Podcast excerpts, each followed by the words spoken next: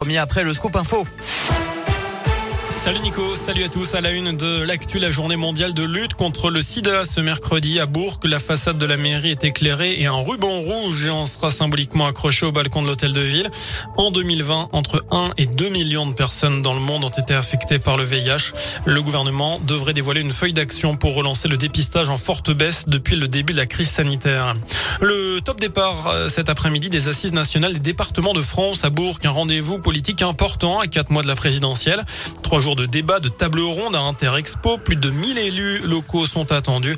Une centaine de propositions seront remises au gouvernement. Jean Castex, le Premier ministre, sera à Bourg vendredi matin. Intervention demain soir de Gérard Larcher, le président du Sénat. Un temps annoncé, la candidate socialiste à la présidentielle, Anne Hidalgo, ne viendra pas compte tenu du contexte sanitaire.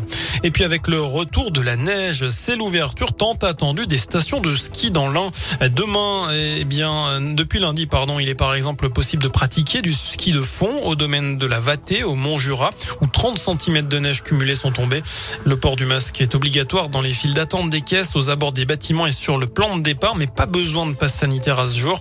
Dans le Haut-Bugey, même s'il est en accès libre depuis hier, le site de la Praille sur le plateau d'Hauteville a ouvert officiellement aujourd'hui avec 40 à 50 cm de neige. Les amoureux de la glisse ont de quoi faire. Il sera aussi ouvert vendredi, samedi et dimanche de 9h à 16h30. Dans le reste de l'actu, de nouvelles mesures aux frontières pour limiter l'arrivée du variant Omicron en France. Les voyageurs provenant de pays hors Union européenne devront présenter un test négatif datant de moins de 48 heures pour se rendre chez nous, qu'ils soient vaccinés ou non. Par ailleurs, les voyageurs provenant de l'UE non vaccinés devront présenter un test négatif datant de moins de 24 heures.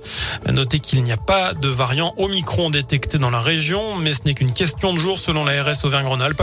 Le porte-parole du gouvernement a annoncé tout à l'heure qu'il y avait 13 cas suspects de ce variant en France. À retenir aussi le durcissement des règles de l'assurance chômage. C'est aujourd'hui qu'entre en application le dernier volet de cette réforme contestée.